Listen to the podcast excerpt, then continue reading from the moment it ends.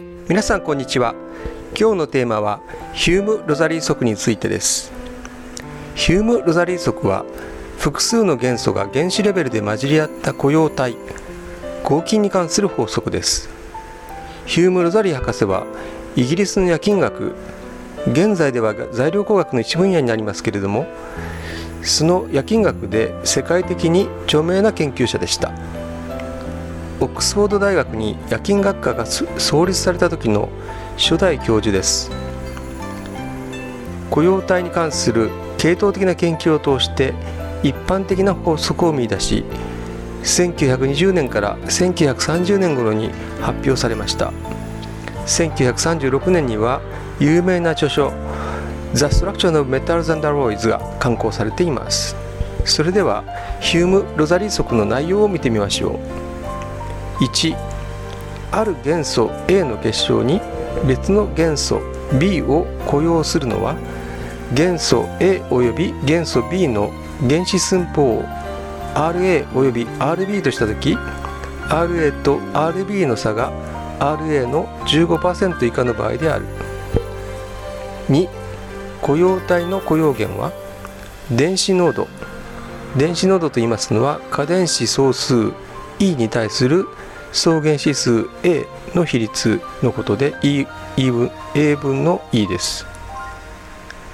それに制約されおよそ1.4までの範囲で雇用体が得られる。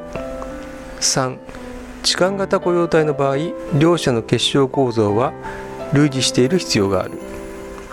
4雇用体を作るとき両者は近い電気陰性度を持つ。その差が大きいときは金属間化合物を形成する傾向がある。この中でも特に一番最初に挙げた原子寸法比と雇用体の生成の関係は非常に有名です。原子寸法比が近いと雇用体が容易に得られます。合金化合金化とか結晶の中の原子を入れ替えるという、まあ、操作のことを考えますと寸法が近いものを入れ替えるのはまあ無理がなくて確かにそうなりそうだなと適正的に理解しやすいです。でもヒュームロザリ則の場合には原子寸法の違いが15%以内というふうに明確なガイドラインがあります。経験則として発見されましたが今日では種々の理論的な研究によって何通りにも確認されています。原子寸法はいろいろなハンドブック類に表としてまとめられています。例えば鉄に対してはコバルトクロムマンガンニッケル白金などは原子寸法が比較結構近いですので雇用体が得られやすいでしょうか。これに対し原子寸法比が大きく違うと安定な雇用体は得られにくいと考えられます。アモルファスと呼ばれることの多い構造が乱れている物質がありますがあのアモルファス合金と呼ばれるものの多くは原子寸法比が大きく異なる組み合わせであることがあります。他方アモルファス合金を作る方法として急冷法のような非平行的な方法がよく用いられていますが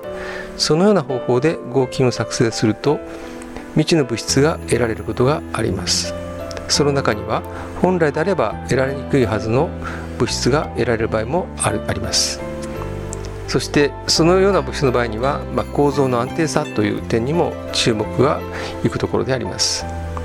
当研究室ではそのような物質群の一つであるセリウムアルミ系で、